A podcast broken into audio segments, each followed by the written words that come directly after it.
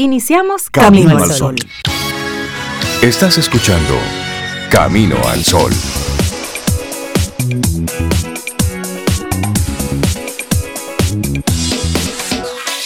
Buenos días, Cintia Ortiz, Obeida Ramírez y a todos nuestros amigos Camino al Sol oyentes. Muy buenos días. Pues muy bien, hola Sobe, Rey, Laura. Y buenos días a ti, Camino al Sol oyente. Feliz lunes. Estamos bien, con mucho calor. Lo estamos compartiendo entre todos. Un calorcito humano e inhumano casi. Por Yo creo que es inhumano.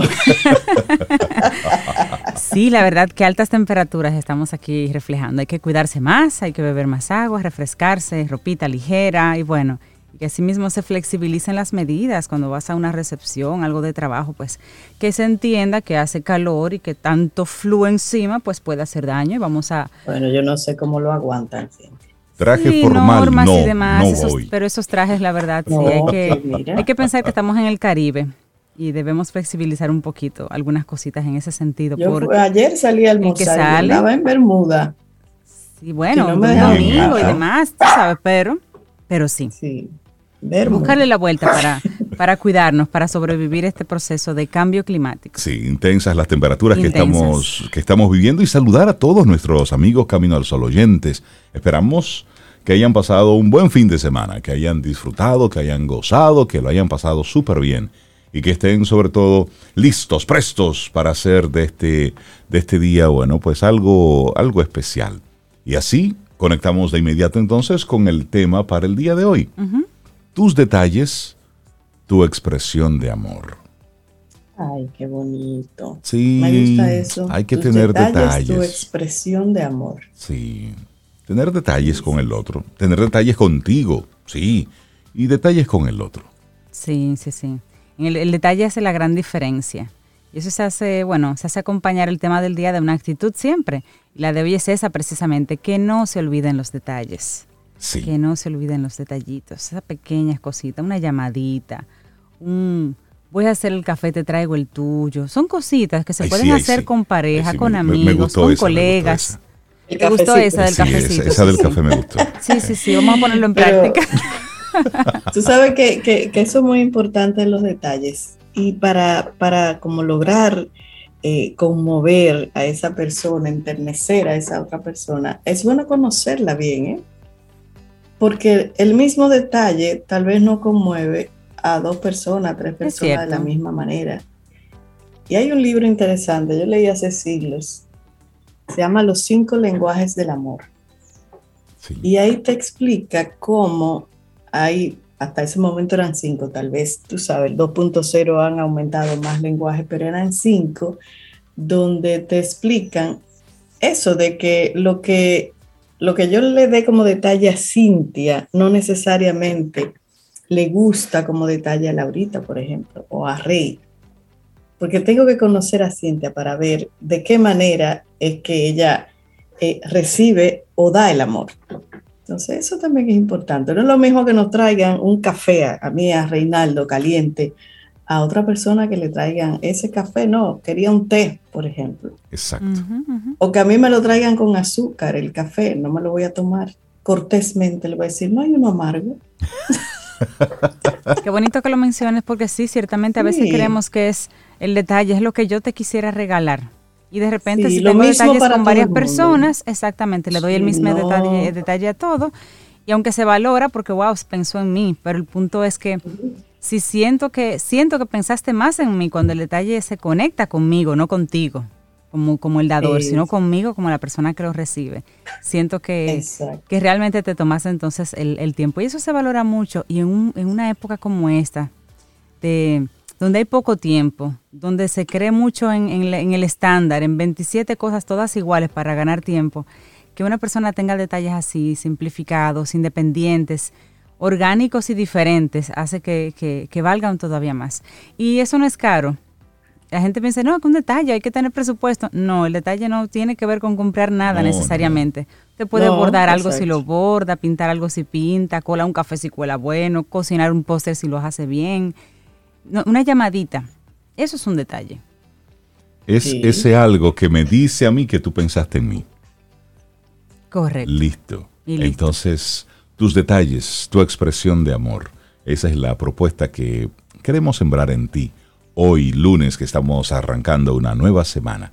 Este sería algo así como el primer lunes de este mes de septiembre.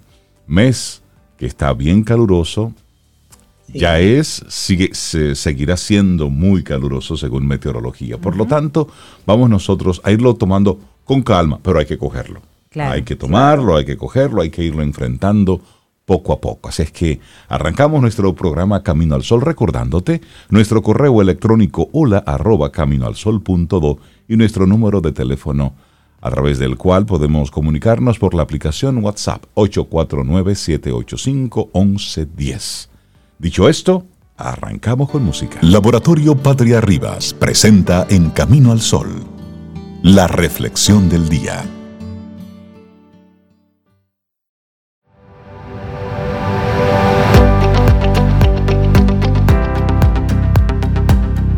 Sobeida, ¿qué nos tienes para hoy?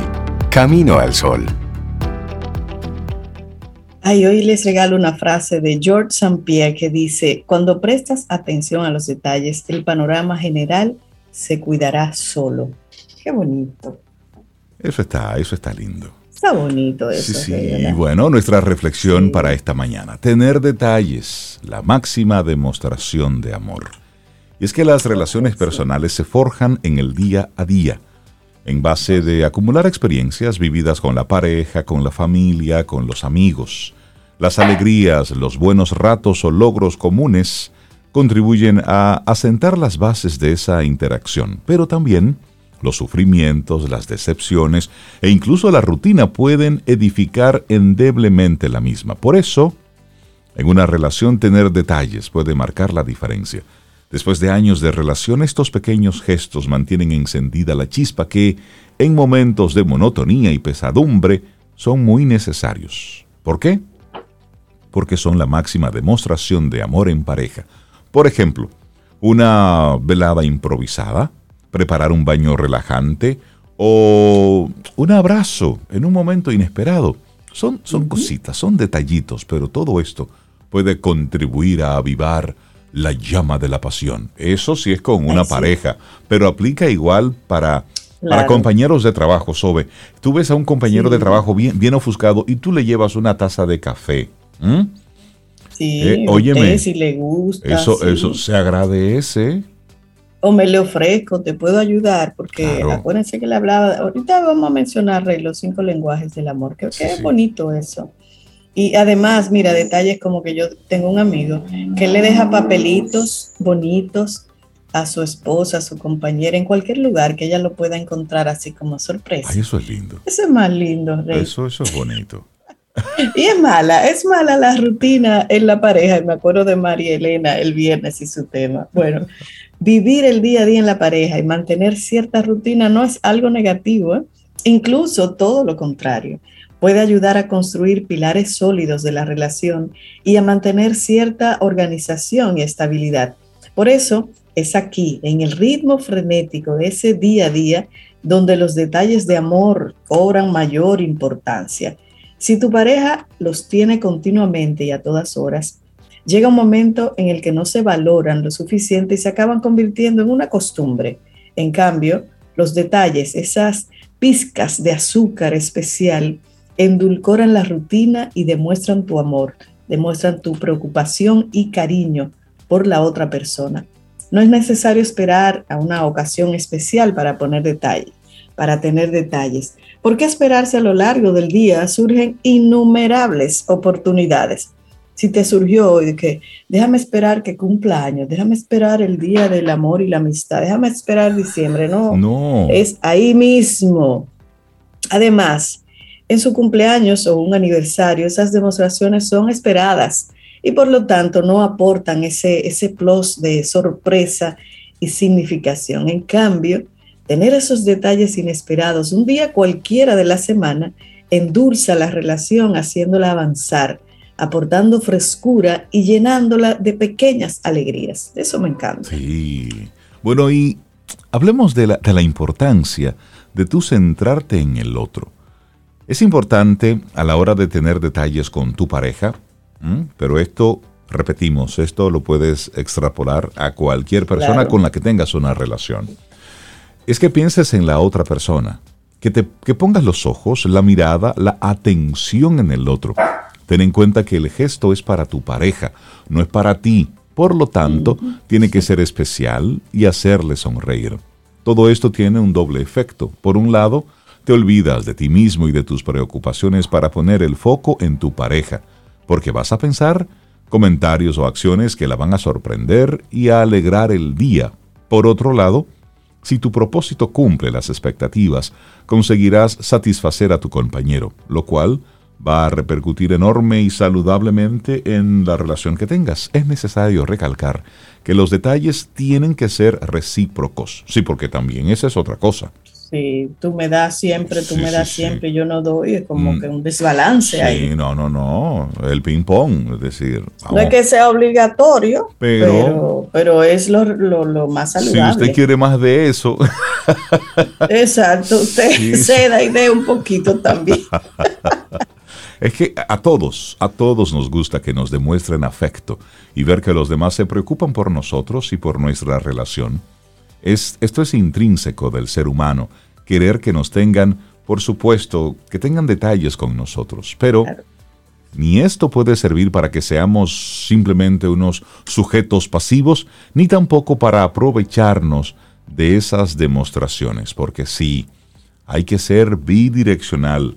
Tú recibes, pero tú das, tienes que ser activo y cumplir ese principio de la reciprocidad que es básico en cualquier tipo de relación, no porque solamente eres tú el que llamas o es el otro el que te llama. Por ejemplo, si es una relación de amistad, o siempre eres tú el que tiene un detalle con la otra persona y el otro solamente está ahí recibiendo. No, no, no.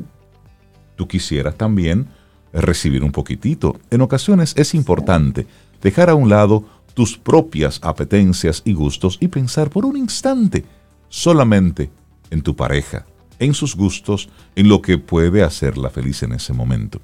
Es esta generosidad donde consigues ponerte en segundo plano para poder centrar tu mirada en el otro. Ahí es donde se consigue entonces esa máxima demostración de amor. Claro, como decíamos al principio, Rey, tener detalles ni es caro ni es egoísta. Realmente no se necesita invertir ni mucho dinero ni mucho tiempo para tener detalles. La creatividad basta para poner un toque dulce en la relación. Eso sí, es fundamental ponerse en los zapatos del otro para dar con el detalle preciso. Seguro que ya has escuchado en muchas ocasiones la frase, los pequeños detalles son los que marcan la diferencia. Pues vamos a compartir aquí algunos ejemplos de esos gestos. Primero, me voy a reír con esto. Detalles con la pareja. Si tu pareja normalmente es la que se ocupa de acostar a los niños, puedes empezar a llevártelos tú durante la semana, agradecerle el cuidado que muestra hacia ellos con un leve mensaje o aprovechar para ir adecentando la casa. También puedes sorprenderla recogiéndola del trabajo, mandarle una foto que le saque una sonrisa, una carcajada o cocinando su plato favorito con mimo y esmero y por supuesto que no se te olvide recoger la cocina y fregar. Eso es importante. a nivel intelectual, ahí dale, Rey. ¿Qué es, Bueno, es conveniente que tú escuches, que entiendas y que asesores en los pequeños conflictos que le puedan ir surgiendo en su día a día. Y todo ello implicándote en sus decisiones. Uno de los detalles más importantes y que suelen pasar desapercibidos es que le regales un gran abrazo, solamente al verse.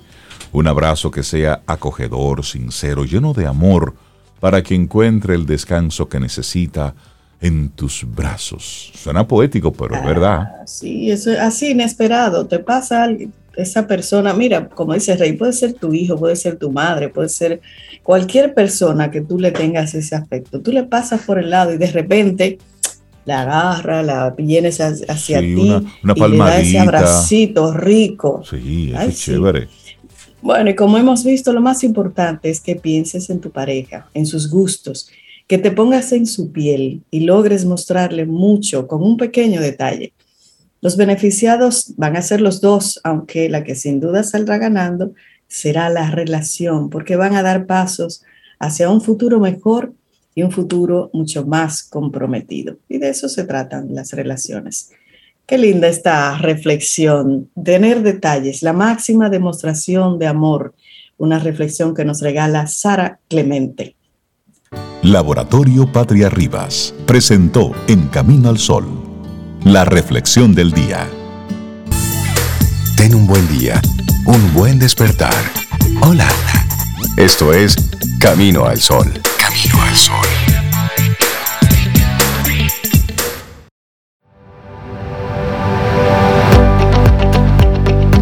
Cintia, ¿qué nos tienes para hoy? Camino al Sol. Pues una frase, qué detalle, ¿no? Esta es de George St. Pierre. Dice, cuando prestas atención a los detalles, el panorama general se cuidará solo. Eso está lindo. Vamos avanzando. Esto es Camino al Sol. Te recuerdo nuestro número de teléfono de WhatsApp para que conectemos 849-785-1110. Y por supuesto, gracias por conectar con nosotros a través de caminoalsol.do y estación 97.7 FM. Le damos entonces los buenos días, la bienvenida a Paulo Herrera Maluf, que cada vez que nos acompaña, bueno, pues nos invita hablar un poco sobre la sostenibilidad del bienestar social, el bienestar individual, el bienestar financiero. Paulo, buenos días, ¿cómo estás? Muy buenos días, muy bien, muy bien. ¿Y ustedes? Muy bien, Paulo, buenos días. Muy bien. Pues bueno, eh, el tema que traigo hoy es sobre el retorno. A propósito del retorno a clases, el, retorno a una a otra cosa, a, una, un nuevo una nueva modalidad, que no es la modalidad pre-pandemia, pero tampoco es la modalidad de la pandemia. En términos de, de clases, pero también yo creo que estamos en ese punto en el que estamos en un semi-retorno, o si se quiere, un poquitico más allá de, de la mitad del retorno a una vida, escribe la palabra con cuidado, una vida, digamos, con una movilidad normal. ¿eh? para, para, para, ponerlo de esa manera. Eh, y el tema es ese, el retorno es también un cambio de ciclo. Eh, las personas que, nos escuchan o nos han escuchado a lo largo de estos años en esta sección, eh, probablemente recuerden lo que es un cambio de ciclo, lo recuerdo. Un cambio de ciclo es todo aquello, eso, esos eventos que suceden en nuestra vida que cambian nuestra rutina si algo sucede en su vida que incide en su rutina, usted está en un nuevo cambio de ciclo. Usted se muda, cambio de ciclo. Nació su hijo, su hija, cambio de ciclo. Se casó, cambio de ciclo. Se divorció, cambio de ciclo. ¿Eh? Entramos en pandemia, cambio de ciclo. Retornamos a una movilidad más abierta, más completa desde la pandemia, también cambio de ciclo. Entonces, eh, eh, la reflexión va por ahí. Este retorno, que de alguna manera la vuelta a clases eh, lo marca, ya sea clases presenciales o en muchos casos van a ser semipresenciales. Por ejemplo, mi hija que está comenzando la, escuela secundaria, ella va a tener tres días a la semana presenciales y, y, van semana a semana, ¿no? Semana a semana van ajustando. Esta semana tiene tres días en el colegio, dos días en la casa.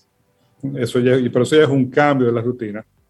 Y bueno, en, en, los, en la institución de educación superior también estamos ajustando, ¿no? Este periodo será semipresencial, todavía más remoto que presencial, eh, y eh, eh, ya para el próximo periodo esperamos que sea mucho más presencial que remoto, que es el periodo de enero. El caso es que ese retorno está a la vista. ¿Eh? Y es un retorno que hay que prepararlo, como todo cambio de ciclo, no sucede de manera automática. Y no me estoy refiriendo solamente a la vuelta a clases, ojo, lo estoy tomando como, como indicador ¿eh? de que estamos entrando en una etapa diferente de la pandemia. Y ojalá que el sentido de dirección que marca esa nueva etapa se mantenga, es decir, que vayamos siempre de menos movilidad a más movilidad, de menos apertura a más apertura. y que sea lineal, pero no sabemos si eso va a suceder así. Eh, todavía hay que observar, hay que continuar con el tema de la vacunación, que por cierto la vacunación se ha pasmado. Eh, parece como que los que quedan por vacunar, una parte importante al menos son los que no se quieren vacunar. Eh, eso es preocupante, eso es más que preocupante, eso es ocupante. Deberíamos ocuparnos de que todavía una proporción mayor de gente se vacune, pero bueno, el caso es que tenemos, tenemos ante nosotros un cambio de ciclo. ¿Cómo nosotros recomendamos que eso se aborde, el cambio de ciclo? Bueno, con varios pasos. Y también aceptando o, reconociendo que este es un cambio de ciclo muy particular. Esto no es un cambio de ciclo cualquiera, de, por ejemplo, de que, ah, que cambié de trabajo, lo cual, dicho sea de paso, también es un cambio de piso. No, no, no. Esto es un cambio de ciclo colectivo. Eh, eso lo hace más complejo, lo hace eh, más demandante y además en unas... Eh, condiciones que siguen siendo extraordinarias, porque no, es verdad que uno dice a todo se acostumbra a uno, pero no es verdad que a la guerra se acostumbra a uno. Uno pasa la guerra porque hay que pasarla eh, eh, queriendo y esperando que la guerra finalmente termine y que se llegue a un estado más usual, más normal, que es el estado de no guerra, para no hablar de paz, sino de no guerra. O en este caso de no pandemia, que sería la nueva normalidad a la que todos aspiramos. ¿Cómo abordamos? Primero, observar. Observar la nueva rutina. Y ahí eh, eh, eh, recuperamos una palabra que hace mucho que no decimos, que es la palabra tatequietismo. O sea, junto con el cambio de, rutina, de observación, trata de, de postergar otras decisiones que se sumen al cambio de rutina darle un tiempo a este cambio de rutina, que tampoco es mucho tiempo, estamos hablando de tres, cuatro semanas de observación, para ver qué trae ese cambio de rutina. Tú puedes preverlo, pero hasta que tú no lo vivas, no lo sabes. Probablemente hay nuevos costos, o sea, costos diferentes, probablemente esa rutina te cueste un poco más, porque ahora vas a empezar a moverte más. Nuevos movimientos, eh, y de lo que se trata esa observación es de descubrir qué implica ese nuevo ciclo desde el punto de vista logístico, desde el punto de vista financiero, claro que sí. Y también, que sobre eso volveré un poquitico más adelante en la reflexión, desde el punto de vista emocional. Si algo hemos aprendido en, este año y medio, ya en septiembre se cumple año y medio, desde que se declaró el, primer confinamiento, año y medio, señores. Parece que son como si fueran cinco años, pero es año y medio. O dependiendo de cómo lo ve, hay gente que dice, no, este año y medio para mí es eh, como que pasó muy rápido y yo no puedo ubicar mis recuerdos porque todos los días se parecieron mucho, especialmente cuando estábamos muy confinados. Pero si algo aprendimos en este año y medio es que lo emocional, lo relativo también a la salud mental, es algo para tomarlo en cuenta. ¿eh? Y, eh, y, eso, como le dije, me voy a referir a eso un poquitico más en profundidad más adelante. Lo primero es observar. Lo segundo es aceptar que será gradual va a ser gradual como tiene que ser. Vuelvo al tema de las clases. Eh, eh, muy pocos, por no decir ninguno de nosotros, y me incluyo porque es, el área, en la educación es el área en la que yo trabajo, estamos preparados para pasar a una total presencialidad de sopetón. Aunque lo quisiéramos, aunque lo deseáramos, no estamos preparados. Eh, al principio, o no al principio, ya entrada, entrada el año 2020, muchas instituciones tuvimos que tomar decisiones drásticas en cuanto a nómina, en cuanto a aparato logístico y, personal, para adaptarnos a una nueva realidad, que era la realidad remota, que no sabíamos cuánto iba a durar. Sí, adelante, Rey. Mira, hace, hace unos días hablaba con, con un amigo y él, su trabajo actual lo consiguió en este periodo de, de pandemia. Y él junto con varios compañeros de trabajo. Y la empresa, ya que están el proceso de vacunación ya, ya va muy avanzado y decide hacer una reunión con todos los, los que fueron contratados en la época de pandemia para ellos verse, para, para conocerse personalmente, físicamente y tener una reunión de trabajo. El grupo de 25, 25 jóvenes, el resultado, solamente asistieron cuatro. Los otros 21 participaron, pero de manera virtual. Y eso es un reto con el cual se están enfrentando las empresas, pero también el mismo sistema educativo, porque hay personas que, lo, que lo, que lo prefieren. tuvieron la probadita y es por eso que muchas empresas en Estados Unidos están hablando de cómo están forzando y obligando. ¿Y qué están haciendo los, los empleados? Bueno, pues mejor renuncio. O sigo trabajando desde casa o renuncio. Entonces, la, educación tiene ese gran reto también, Paulo. Es así, lo que pasa es que, eh, eh, eh, fíjate bien, ¿cuál es mi opinión al respecto? Aunque tú no me la estás pidiendo. te cuento algo que pasó.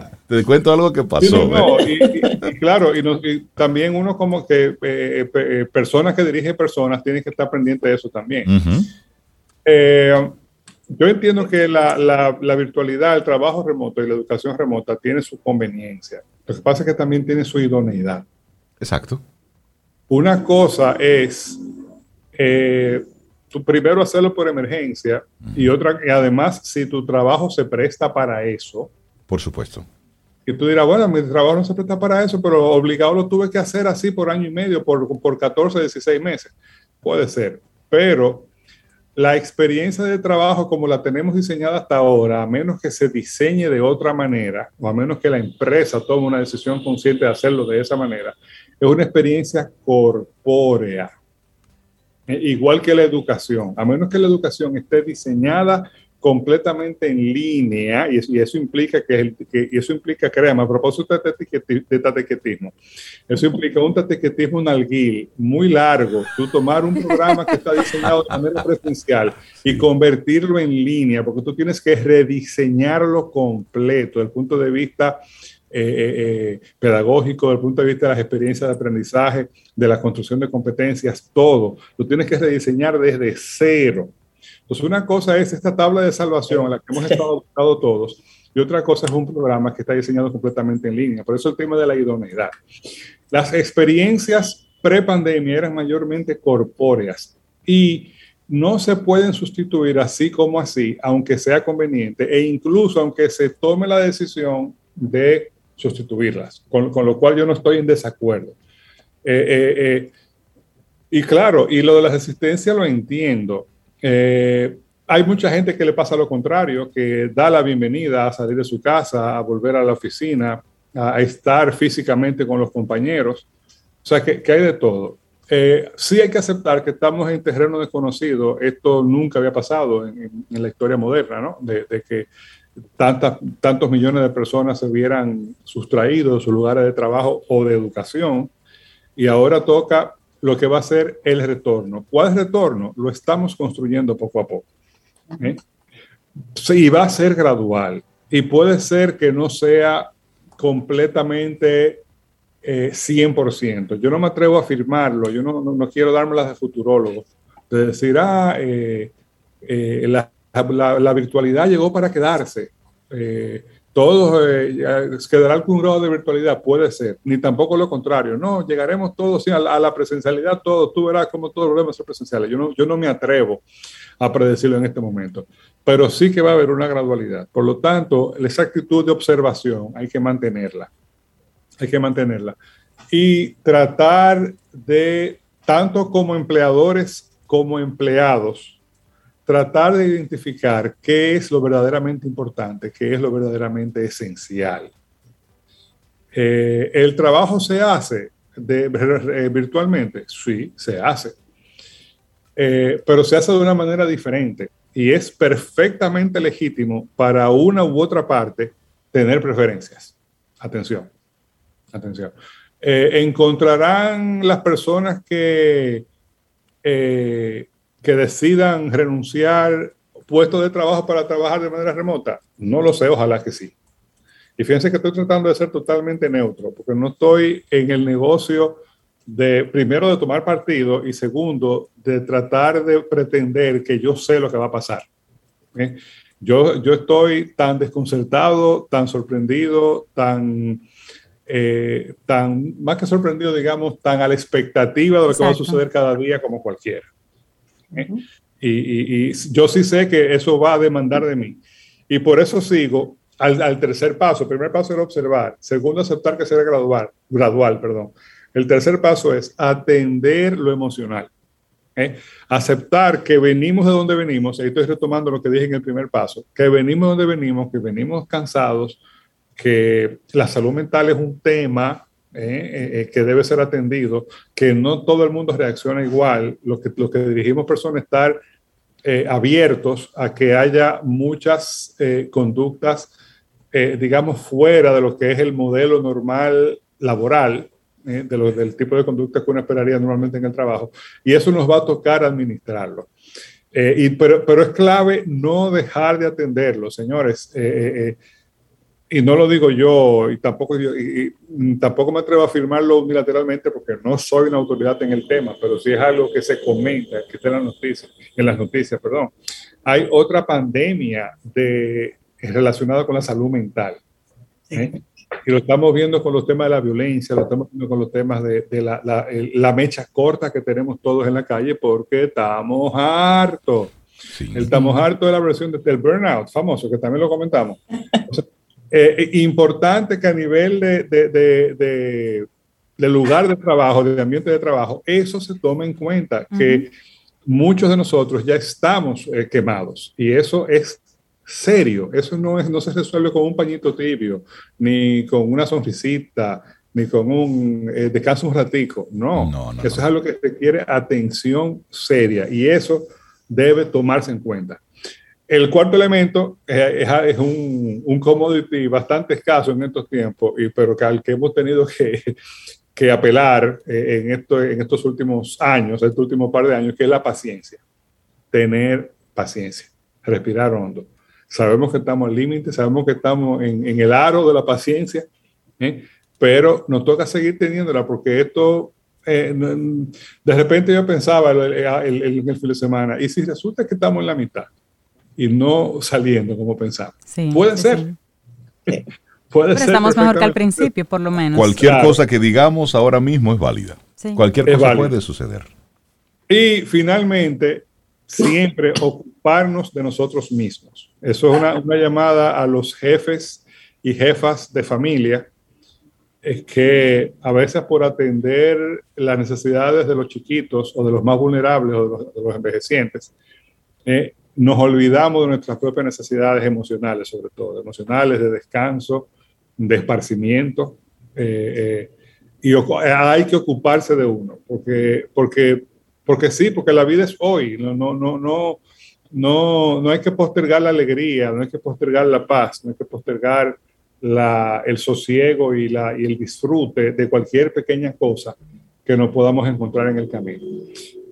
Repito, la idea central de, la reflexión de hoy es eh, tratar este retorno como un cambio de ciclo.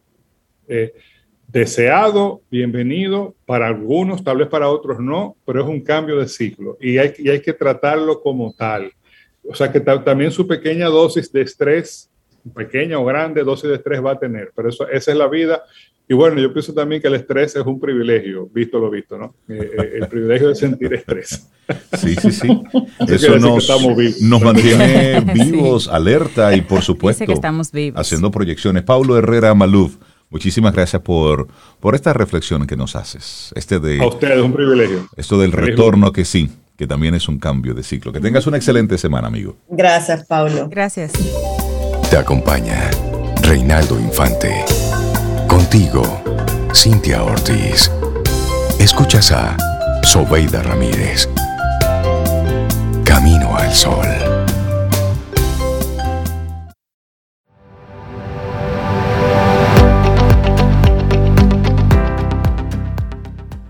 decía Charles Vindle que la diferencia entre algo bueno y algo grandioso es la atención al detalle. Y le damos los buenos días, la bienvenida a todos nuestros amigos Camino al Sol oyentes, a todos los que están conectados desde aquí, eh, desde el planeta Tierra y los que están, bueno, pues mucho más allá, los que están en otros, en otros planetas. Y, también los que conectan con nosotros a través de estación 97.7 FM y también a través de caminoalsol.do, nuestra, nuestra web. Entonces también le damos los buenos días a nuestra queridísima colaboradora María Ten, experta en marketing digital, ella es licenciada en mercadeo, tiene un máster en gestión estratégica y hoy logra que tus clientes se enamoren de tu app. Hola María, ¿cómo estás? Ahí está, buenos días María. Hola, hola. Me gusta ese título. Buen día, buen día. Buen día María. Señora, ¿tú te imaginas lo difícil que es tú hacer un app y que después nadie la descargue y nadie la use? Ay, ay, Lo, ay. los dineros que eso cuesta. Largo, sí, claro que sí. Eso, exactamente, eso, eso es complejo, no, no es tan fácil y una app cuando, cuando es nativa, voy a explicar los diferentes tipos de apps. Hay apps nativas que son las que que tú descargas en Google Play o que descargas eh, para iOS o en, App Gallery de Huawei, que tú tienes que diseñarlas, desarrollarlas y lanzarlas en cada una de las plataformas en paralelo y de manera independiente. No es que yo pueda usar lo mismo que diseñé para, iOS, no me funciona en Android porque los bordecitos en una son redondeados y en la otra puntiaguda, porque los botones funcionan de una forma en una y de la otra forma en ¿eh? otra. Al ¿eh? final, tengo que pasar por ese proceso para cada una de las tiendas donde yo voy a tener mi app disponible. Existen otras apps, por ejemplo, las Progressive Web Apps, que son eh, una tecnología que Google lanzó hace unos añitos, que son webs, pero que funcionan como app. Tú no las descargas como tal, sino que las pones como favorito en el navegador de tu celular y la usabilidad y la, experiencia de usuario de las eh, apps web progresivas, por decirlo de alguna manera, tal la traducción ahí textual, funcionan como si fuesen una aplicación. Por ejemplo, Sobeide y yo, que, que, pertenecemos a los corredores, los corredores tienen un Progressive Web App. Tú, tú entras, la usas, inclusive utiliza funcionalidad del celular, reconocimiento facial y demás, pero no es un app como tal, es un web que funciona como app. Hay diferentes tipos de app. Hay también aplicaciones de esas que ya están hechas y como que tú medio nada más personalizas un poquito y ya.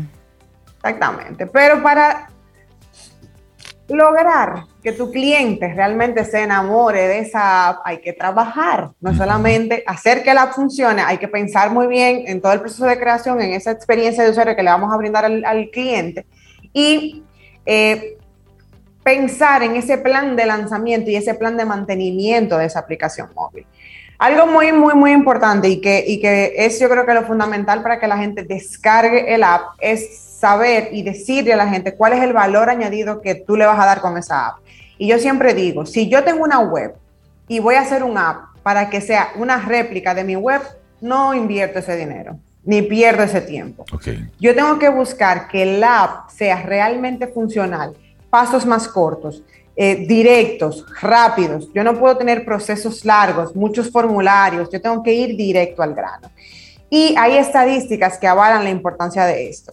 Más del 54% de los usuarios latinoamericanos están utilizando más aplicaciones por temas de la pandemia y dedican 18%, o sea, 18 veces más tiempo usando el app para comprar que usando una web. O sea que duro 18 veces más ahí en esa app, navegando, buscando, viendo productos, que en una web. O sea que ahí hay un, tema de penetración y de usabilidad importante. O sea, es importante el dato. Y eh, importante también saber que más del 50% de los usuarios de Internet descargó al menos una aplicación, ya sea para comprar o bancaria. O sea que también queremos usar el tema de la banca digital, que, está cada vez más en, en penetración, y el uso promedio de esas aplicaciones es 4.3 horas al día. Por persona. Por persona. O sea, cada persona promedio usa cuatro horas una aplicación, o bancaria o de compras. Bueno, el 50%. Me imagino que la de, la de compra le lleva la milla. Sí, imagínate, 18 veces más que una web, o sea que probablemente de esas 4.3 horas, 4. María, pero cuando tú eres usuaria de una web, eres usuaria de de una persona, de un servicio, de un producto, de una compañía en la web, porque entras específicamente a la página de esa empresa. Pero hay muchas aplicaciones que lo que hacen es que en ella convergen muchos clientes, muchos servicios, muchos productos. Entonces una persona puede sentir que entrando a, esta aplicación puedo conseguir todo lo que pudiera conseguir entrando a páginas individuales, a cinco páginas individuales lo puedo conseguir en una app que las resume, que las contiene, que me las compara. Y de repente tal vez el, el gran uso que la, que la app está presentando no significa que es la app versus la web como tal, por ejemplo, de una misma empresa, sino la app que me, que me da un valor añadido que no me lo puede dar la app de la empresa porque me da solamente su valor añadido. Totalmente. Y a nivel de funcionalidad, lo que se añade en, términos de app es impresionante. Tú puedes hacer reconocimiento, eh, reconocimiento facial, puedes hacer búsquedas por voz, tú puedes subir fotos de, la, ropa que tú quieres del artículo que tú quieres y el app te lo busca. la, app de Amazon tiene una funcionalidad chulísima que te permite tú subir una foto tuya y ellos te dicen qué tipo de ropa te queda mejor. Y esas son cosas que tenemos casi como una buena amiga. pero yo no había hecho eso. no había visto eso. Y hay cosas que en la web tú no puedes hacer y, el app realmente se convierte en una herramienta, porque si no es una herramienta, si no es algo que realmente me va a dar a mí como usuario un valor añadido, unas funcionalidades mucho más rápidas, mucho más, mucho más certeras, con procesos distintos, pues entonces no va a tener ningún tipo de sentido. Para yo particularmente, María, prefiero el app, siempre Siempre voy a que navegar en una página web, prefiero el app. Directo al grano ahí. No, nos ahorramos muchísimo tiempo también. Así es. Aunque perdemos más tiempo buscando por lo que dicen las estadísticas, pero... Sí, pero me, me parece más interesante. Así es. Entonces, para lograr descargar o motivar esas descargas del app, tenemos diferentes opciones para hacerlo y ayudarnos a través de publicidad es una de ellas. Eh, Facebook, por ejemplo, a través de su plataforma, Facebook Instagram, tiene campañas específicas de descargas de app y Google acaba de lanzar una de, siempre ha tenido las campañas para descargas, pero ahora acaba de, lanzar un, tipo de campaña muy chula que se llama el Discover o Discovery, donde tú creas anuncios totalmente dinámicos y ellos van mostrándole a, el anuncio con títulos y con imágenes distintas dependiendo del comportamiento de la persona que está viendo el anuncio. Entonces, eso busca que motivemos más a las personas a que descarguen nuestra aplicación. Y es un tipo de campaña normal, igual que funciona igual que cualquier otra campaña de, Google AdWords. Entonces, al final hay que ayudarse para que más y más personas puedan conocer y ver esas funcionalidades que nosotros tenemos en nuestra app. Profesora, le tengo una pregunta, porque le estoy escuchando con mucha atención y preocupación. No, no, no, con mucha, me, estoy escuchándola con mucha atención. Tenemos ya los, los bots, por un lado. Eh, digo, tenemos primero la página web. ¿eh? Que toda empresa, no importa el ramo, no importa el sector, debe tener su página web. Ok. Y luego entonces a eso le vamos a agregar el tema de las redes sociales. Muy bien. Luego a eso le vamos a agregar la aplicación, el app. Luego a esto le vamos a, ponerle al lado eh, los bots en WhatsApp, pero por supuesto en WhatsApp tenemos el WhatsApp Business entonces ya vamos como por 15 asuntos y todavía yo no he trabajado. Es decir, a todo esto todavía yo no he trabajado. Realmente para una empresa, ¿cuándo, qué elementos debo tomar en cuenta al momento de saber si realmente yo necesito esas redes sociales, esa aplicación, ese bot? Es decir, tantos elementos que de una manera u otra consumen recurso. Es decir, porque desarrollar una app es costoso y más ahora porque los, los diseñadores, los programadores en este momento se sienten eh, unos pequeños... Sí, sí, se sienten unos pequeños emperadores. Ya he conversado con algunos de ellos y es como que se sienten el rey Midas, porque saben programar. Está chévere, lo sabes, pero, come on, es decir, y han puesto los precios, lo han colocado por las nubes a propósito de esto de la oferta y la demanda. Entonces, Programar un bot también cuesta, es decir, eso no son dos centavos. Y cuando sumamos todo eso, más por supuesto los impuestos, el ITEVIS y todo eso, el anticipo, llega un momento en que la carga económica para una empresa operar, para estar activa, realmente es importante. ¿Qué elemento debo tomar yo como, em-, como emprendedor, como pequeña empresa para decir, ok, dentro de ese mar de cosas, yo me voy inicialmente con esto y con esto. ¿Cuáles son esos elementos a tomar en cuenta? Mira, para mí son dos factores fundamentales. Uno, la industria en la que estés, porque no todas las industrias ameritan tanto nivel de digitalización o tantos canales distintos. Y dos, tus clientes.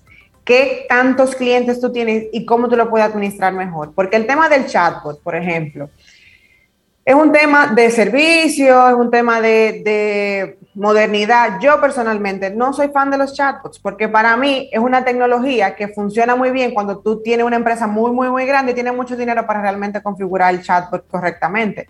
Pero que yo entre a una web y que me salga el pop-up y comience a hablar un robot que no me va a atender realmente, no me aporta ni un solo valor.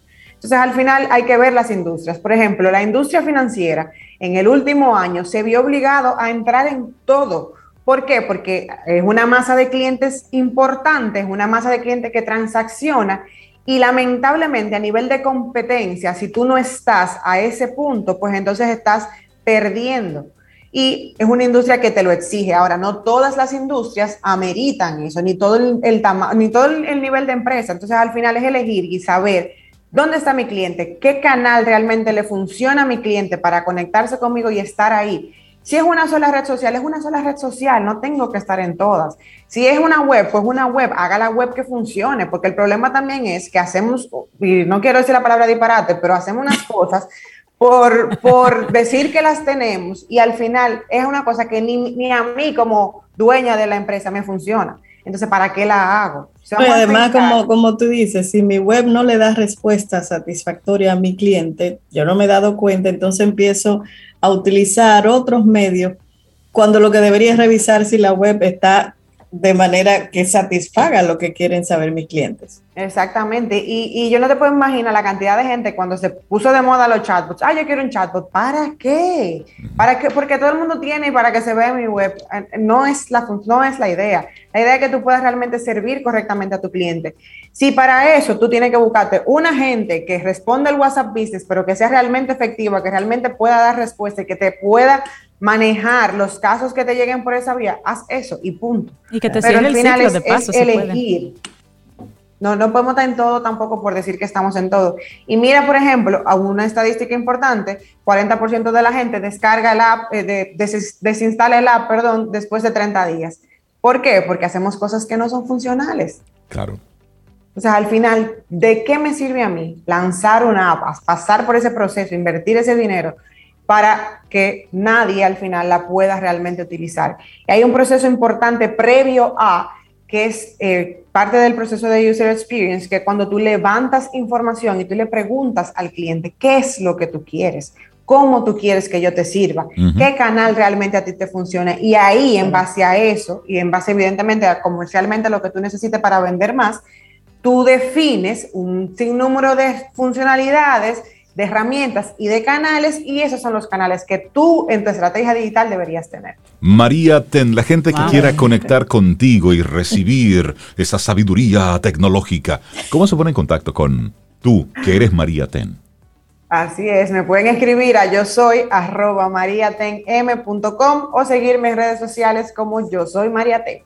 Buenísimo. María, que tengas una excelente semana. Ahí se da la conversación. Gracias, María. Muchas gracias. Un abrazo. Un abrazo. Tengo un listado de app para descargar ahora mismo. Atiende. Y yo para desinstalar. para desinstalar, eh, perdón. Vida. Música. Noticia. Entretenimiento. Camino al sol.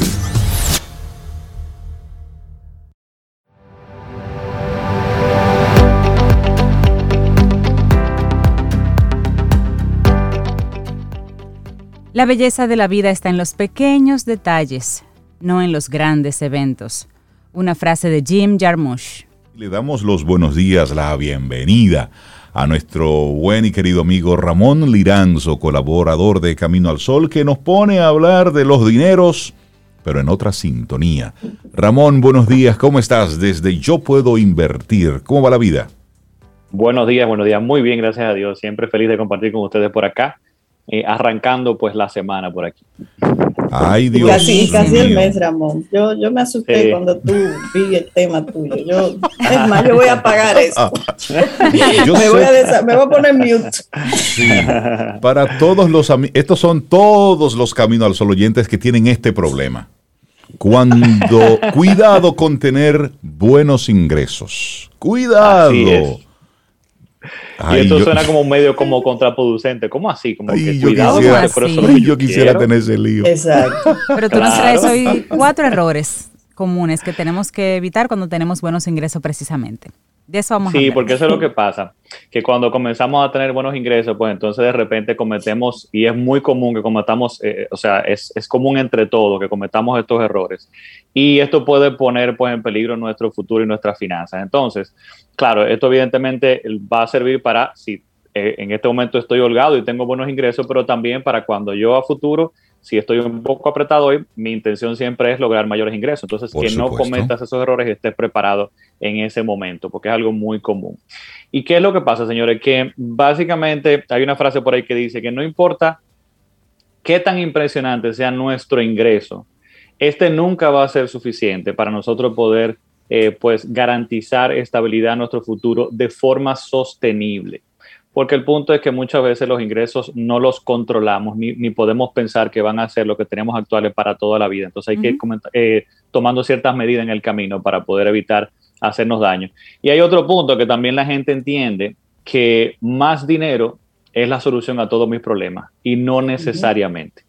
Yo siempre digo que básicamente eh, cuando no sabemos manejar nuestras finanzas adecuadamente, más dinero podría hacer los problemas más grandes. Porque si yo tengo un problema de 10 mil pesos, pero no sé manejar mis finanzas, si yo duplico, triplico, llevo a un eh, por 10, por ejemplo, mis ingresos, mi problema no va a ser de 10 mil pesos, va a ser de 100 mil o de un millón o de 10 millones. Entonces, el punto está en que, claro, si yo tengo un inconveniente en este momento y estoy apretado, más dinero me va a resolver eso puntualmente, pero no de forma sostenible. Entonces, hay que tenerlo muy pendiente. Entonces, estos errores, eh, comencemos con el primero, eh, y es el, primero es este, de pensar que el ingreso que yo tengo al día de hoy, cuando es muy bueno y cuando estoy muy holgado, va a ser para toda la vida. Yo de repente entiendo que no, pienso en el futuro y entiendo que esto va a ser para toda la vida. Pero Ramón, no me mates, no me, no me mates la positividad, no me pases el pensamiento positivo de a partir de aquí, ahora es que esto se pone bueno. No, y es así, definitivamente, como tú dices, claro que nosotros siempre estamos buscando aumentar nuestros ingresos, esa es la intención de, todos, pero definitivamente hay un punto importante con esto que tenemos que entender y es que los ingresos no los controlamos. En el sentido de que tú puedes decir, ¿cómo así que no los controlamos? Porque yo tengo mis habilidades, tengo mi profesión, tengo mi trabajo, tengo mi salud, o sea, tengo una cantidad de cosas con las cuales yo produzco, ¿verdad? Pero, ¿qué pasa? Yo eh, envío eso al mercado y definitivamente yo no controlo lo que el mercado me va a ofrecer o me va a pagar a mí. Entonces, esto puede ir cambiando en el tiempo. Y tú puedes decir, bueno, pero yo también puedo ir evolucionando. Y claro que sí, tú tienes que estar evolucionando y actualizándote todo esto, pero no controlas cuánto te va a devolver el mercado por lo que tú entregas de valor. No controlas esto. Y en ese sentido, entonces tenemos que enfocarnos en comenzar a trabajar lo que controlamos, que son nuestros gastos y la creación de patrimonio, que es lo más importante. Entonces, en ese sentido, es muy importante que nosotros comencemos a enfocarnos en esto que nosotros controlamos, porque si no, yo me arriesgo a perder todo lo que puedo estar eh, construyendo, entre comillas. Por ejemplo, yo quizá con ese ingreso me siento que estoy bien holgado y bien eh, con mucha riqueza porque tengo bienes, tengo, tengo activos, tengo, hablábamos del Bugatti la otra vez, hablábamos del yate en la marina y todo esto. Pero si de repente por un tiempo yo pierdo estos ingresos, bien, que probablemente yo tengo la esperanza de volver otra vez a, montarme en el tren de conseguir estos buenos ingresos, pero mientras tanto, si pierdo este ingreso, todo entonces mi imperio, todo lo que yo he podido construir, puedo perderlo. Entonces voy a perder esta estabilidad. Entonces, en ese sentido, enfocarnos en lo que controlamos, nuestros gastos y nuestra creación de patrimonio porque la creación de patrimonio es lo que me va a permitir entonces crear eh, pues ingresos pasivos, de forma que yo sí controlo las acciones que puedo tomar dentro de ese patrimonio, dentro de esas inversiones, para poder hacerlo sostenible en el tiempo. No dependo de lo que el mercado puede entonces ofrecer. Ese es el primer punto. Por otro lado, este es muy, muy común. Tú sabes que siempre la gente eh, tiene, encuentra una excusa para no llevar un presupuesto. Y es el segundo error, o sea, no llevar un presupuesto. ¿Qué pasa? digo que siempre encuentra alguna excusa porque el que, el que gana poco y está muy apretado, dice, ¿para qué yo voy a un presupuesto si son tres cheles? O sea, y, como quiera no llevo. Eso es para la gente que tiene dinero. Yo no tengo, yo, ¿para qué voy yo a administrar esto? Al contrario, ahí es que usted tiene que ser más administrador, ¿no? Y cuando tenemos muchos ingresos, entonces la excusa es, pero yo, yo estoy holgado, el dinero está sobrando, yo estoy cómodo, ¿para qué yo me voy a comenzar a poner restricciones y demás? Entonces, en, el lado de los buenos ingresos, eso es tremendo error, no llevar ese presupuesto. ¿Tú ibas a comentar algo, perdón, Reino? Sí, que a, propósito de eso que tú, que te estabas mencionando, cuando hay poca cosa, digo, pero es que, total, si como quiera no da, ¿para qué voy a estar calculando?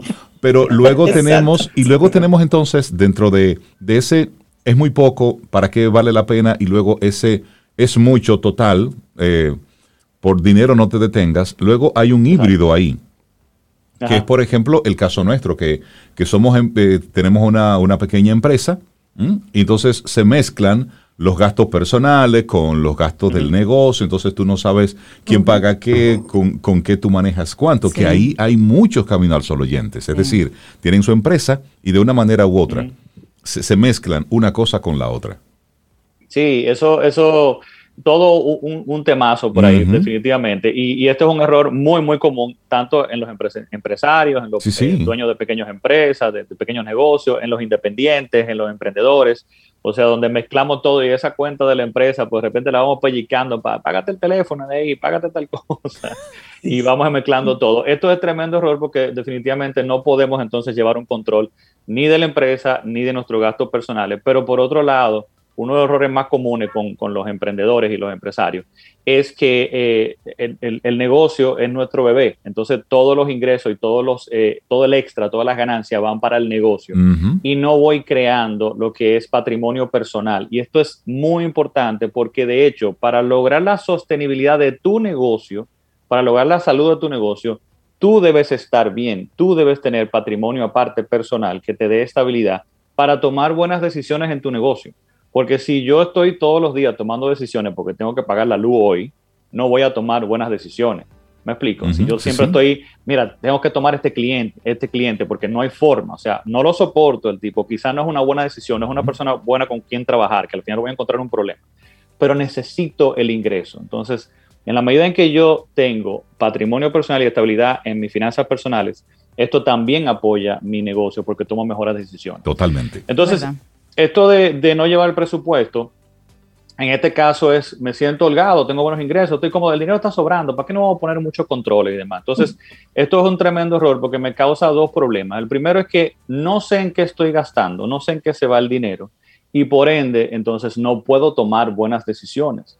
Porque si me están ofreciendo un préstamo, por ejemplo, por decir algo, ¿cómo yo puedo evaluar si la cuota la puedo pagar, si es una buena condición para mí, si la necesito, si no sé cuál es mi estilo de vida, cuánto estoy gastando en mi estilo de vida como un todo o en mis gastos básicos. Entonces, ese es el primer error que me causa, o sea, no puedo tomar buenas decisiones, no puedo tampoco planificar para el futuro. ¿Cómo yo sé cuál es mi número hacia independencia financiera? ¿Cuántos activos, cuánto patrimonio tengo que tener para sustentar mis gastos si no sé cuáles son mis gastos? No sé en qué se está yendo el dinero. Ese es un problema. Y el otro es que al final también no lo utilizo de forma correcta, o sea, no lo, no lo utilizo, eh, digamos, con intención. Y ahí pasamos con ese, que se solapan eh, estos, dos, estos dos puntos, con el punto número tres, que es no utilizarlo adecuadamente.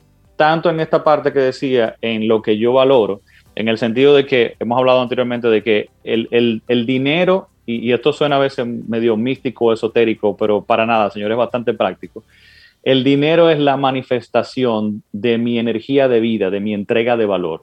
En la medida en que yo al mundo entrego valor, entrego mi tiempo, mi conocimiento, lo que yo eh, puedo aportar, en esa medida entonces yo eh, recibo ah, de regreso ese esfuerzo en dinero, ingreso. Entonces sería muy triste que yo esa energía de vida, ese tiempo, esa dedicación, ese esfuerzo, no lo utilice adecuadamente, con intención en lo que yo valoro. Que el dinero no se vaya y se maneje solo en las cosas eh, sin, sin, valor para mí. Entonces, llevar ese presupuesto me permite esto. Y eh, también el, punto 3 de no utilizarlo adecuadamente, me refiero mucho a que cuando no tengo esta organización de mi presupuesto, no puedo potencializar entonces ese dinero, esa energía de vida a través del ahorro y de la inversión. Cuando no logro utilizarlo adecuadamente, no, no puedo determinar cuánto es el ahorro que puedo tener regularmente no puedo entonces decir, que este ahorro va en esta dirección para estas metas y con esta intención de, creación de futuro de la, vida que yo deseo como tal.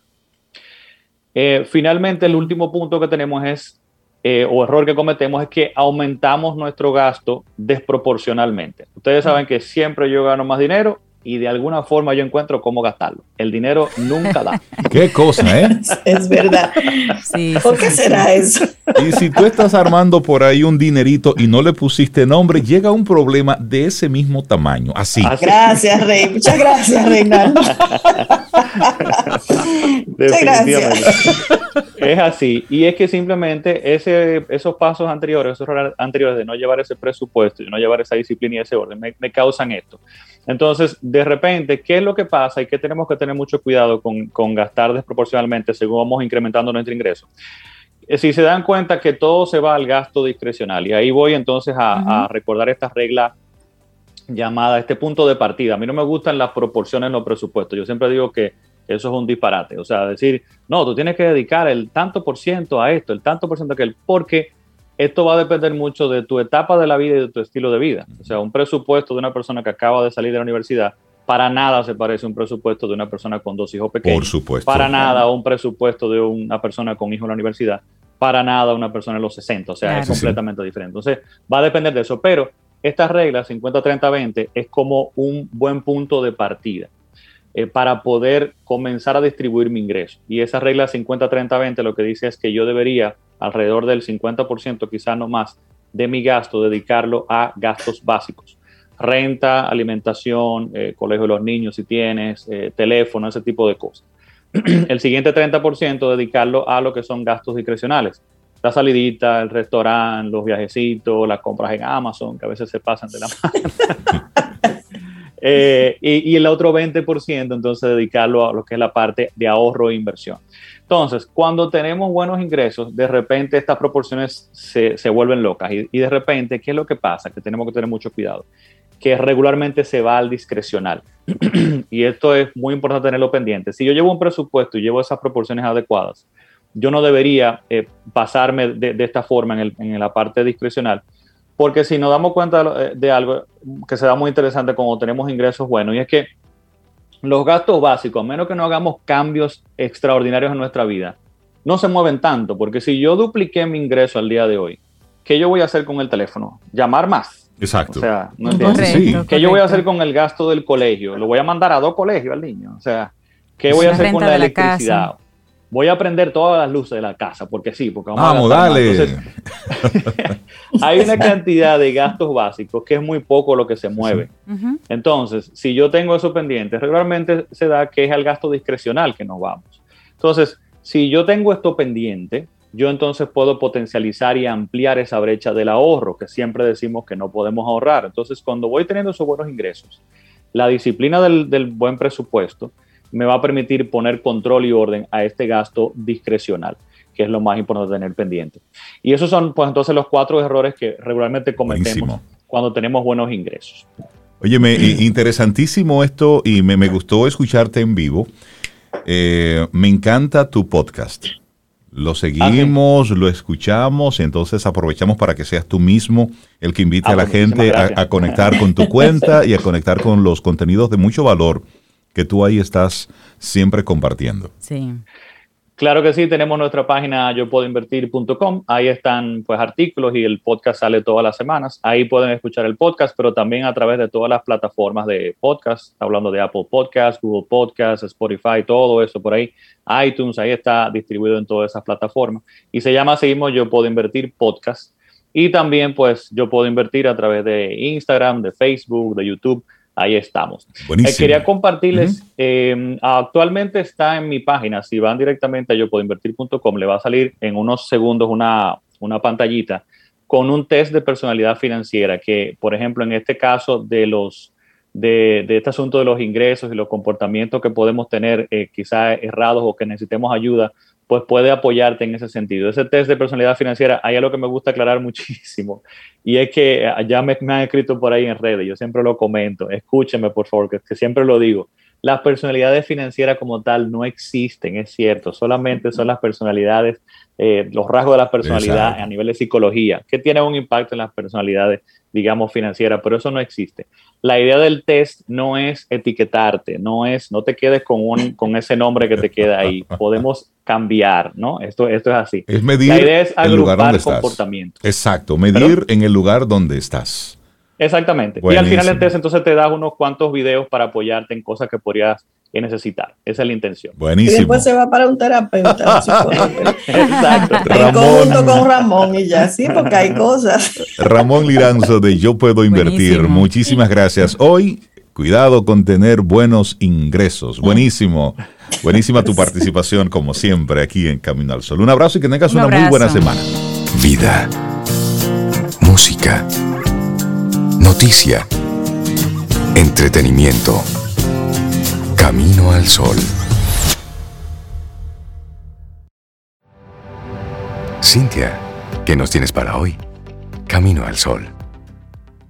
Seguimos hablando de detalles y esta siguiente frase es como un consejo casi de Arthur Conan Doyle, que dice, nunca confíes en las impresiones generales, muchacho, concéntrate en los detalles. Sobeida, para todo. ¿Qué nos tienes para hoy? Camino al sol.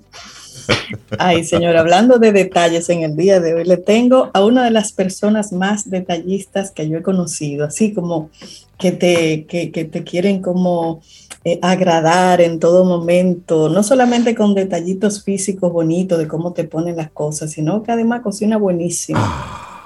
y ahora ella es muy versátil, Rey Cintia. Ella es educadora, es educadora, pero también es, eh, trabaja en la cuestión de hotelería, es hotelera. Ah. Cocina bueno, le dije, es madre, ¿ok?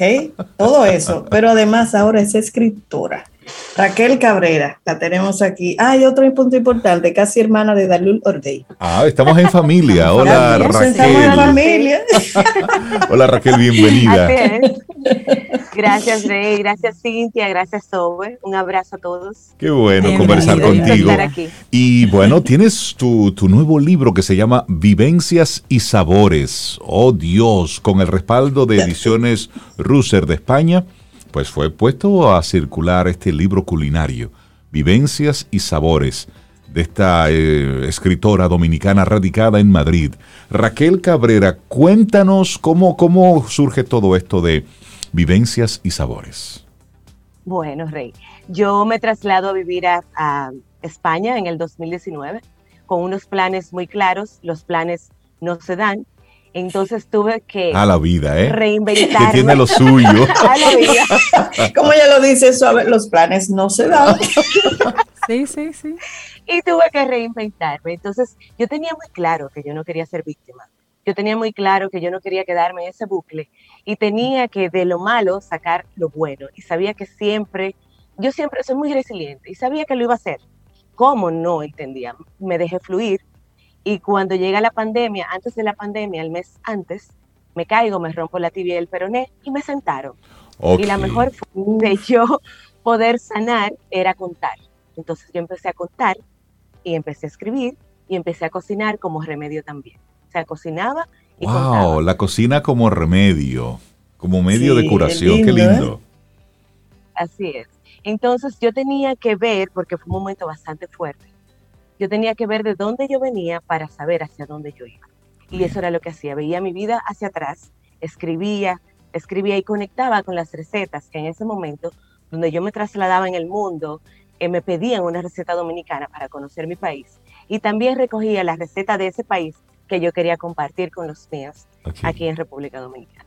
Óyeme, qué lindo. ¿Y, cómo, ¿Y cómo entonces tú conectas eh, esa receta con ese momentum, con esa emoción? Porque Rey, hay, hay, mucho de, tú sabes que los olores te conectan y como que te llevan a un lugar. A mí la comida me conecta y me conecta con lo, con lo vivido. O sea, yo te digo panecico, que es un plato dignia de mi familia Pimentel en La Vega, y ya yo me veo en Jamo, en el campo, toda la siembra de plátano, de pitahayas, me ubico. Exacto, totalmente. eso fue lo que pasó.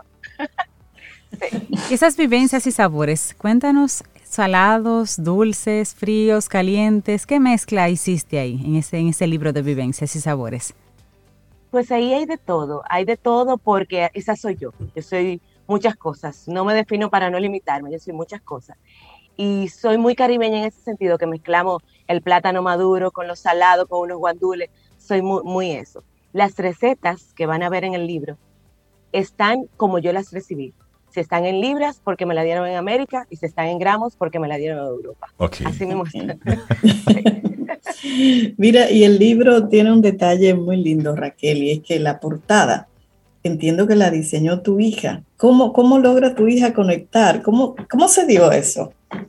Se da porque yo, todo yo quería que tuviera un sentido, como que tuviera mucho peso el libro eh, a nivel emocional. Entonces, mi hija, Valeria Menicucci, que justamente estoy en el país porque vine a su graduación y a la de mi hijo, se gradúa de diseño gráfico. Y entonces yo le dije, mi hija, ah, te quiero parte del libro, como todos son parte del libro, pero te quiero en la portada. Eh, algo sencillo, algo que me conecte con mis raíces, mi, media isla, mi Caribe, y eso es lo que tenemos aquí. Oh, ahí está mostrando el libro, qué lindo. Ese es el libro y esas son mis letras, porque ella le encantan mis letras y me dice, mami, escribe tú y yo te lo voy a colocar con tu escritura. Ah, sí, sí, sí, una letra muy linda, vivencias y sabores. Vivencias y sabores. Y cuando conectamos con lo dulce, eh, pues podemos conectar de repente con algunas emociones que sean, que sean precisamente cariñosas, el amor, románticos, todo eso, pero luego cuando hablamos de lo salado, a lo mejor no vamos entonces por el otro lado.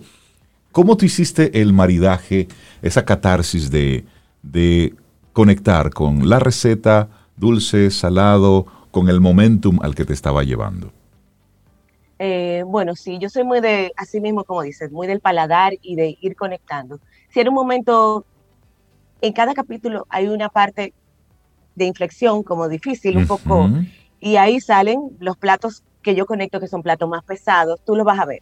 Son platos más pesados, son platos, no sé, ya cuando hay alegría es todo como más ligero, eso también se evidencia en el libro. Sí. Es impresionante y se dio muy natural. O sea, yo no tenía, de hecho, nunca hubo una intención clara de que fuera un libro. Era para mí, era una catarsis. Pero luego llega Rusera a mi vida y somos ahora una simbiosis que nos ha ido muy bien, muy bien. Qué bueno. Y Raquel, ¿y dónde podemos conseguir este libro aquí en República Dominicana? ¿Está disponible? Está disponible solamente en Amazon, amazon.com. En España lo tenemos en la casa del libro.com, en el corteinglés.com y lo tenemos en la editora también ruser.com. Edicionesruser.com. Pero está en Amazon y ahí lo podemos comprar perfectamente. claro. Óyeme, qué, qué interesante esta, este atrevimiento que tuviste de, de ir sanando y luego irlo publicando. ¿En qué momento es que tú te das cuenta de que tienes un documento para publicar? ¿Y, con, y, y cómo tú accedes a, a compartir con el mundo parte de ti? Bueno, en el momento que mi pareja me dice, pero ¿qué es lo que tú escribes tanto? Y yo, yo todo el libro lo escribí durante la pandemia, en mi proceso de recuperación de la pierna, en la cocina de mi casa en Madrid. O sea, yo no utilicé otro espacio, siempre en la cocina. Y él y me decía, pero ¿qué tú haces? Digo yo, venga, que te voy a leer uno. Con muchísima vergüenza, señora, porque hay que ser muy valiente. Sí, porque es tu intimidad. Totalmente. Y además con, mucha elegancia, porque tú involucras a muchos miembros de la familia, o sea, es mi vida. o sea, hay que tener un cuidado. Claro. Entonces, cuando le leí, me dice, pero eso es un libro. Pero Dios mío, eso es un libro. Y yo, mm". le comento a amigas mías que son bastante críticas y que son, que se van por esa línea. Opina, eso es un libro. Digo yo, oh, pero, ah, pero es un libro. pero es un libro. Qué bonito. Y cuando lo envío, sí, lo envío a, edición, a Ediciones Lucer, que estaba evaluando manuscritos para su catálogo de verano, ellos quedaron impactados. De hecho, el tiempo de evaluación era un mes y a mí me llamaron en menos de 15 días, porque estaban impactados de la facilidad del libro, de lectura, de cómo llegaba y que querían más. Desde el inicio yo me decían, hay una segunda parte, hay una segunda parte. ¿Y hay una segunda parte, esa misma línea, o te vas a dedicar a los poemas, a la novela o qué? Creo que todavía hay muchas, de hecho hay gente que se busca. Yo me ah, encuentro, yo, no me yo, no yo no me veo ningún cuento ahí, Raquel.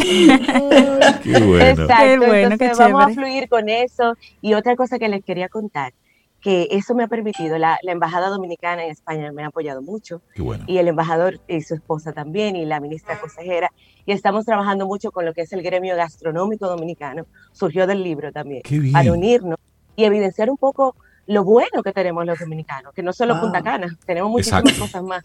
La Vega, por, ejemplo. La Vega, gracias. qué bueno, pues qué, qué, grata, qué grata sorpresa hoy lunes eh, conocer, conversar con, con, Raquel Cabrera, escritora, educadora, metida en el mundo de la, de la hotelería. Y esto conocer tu, tu libro. Vivencias y sabores. Te deseamos muchísimos éxitos. Ojalá que sí, que venga esa segunda parte donde tú sigas contando historias. Gracias por el atrevimiento.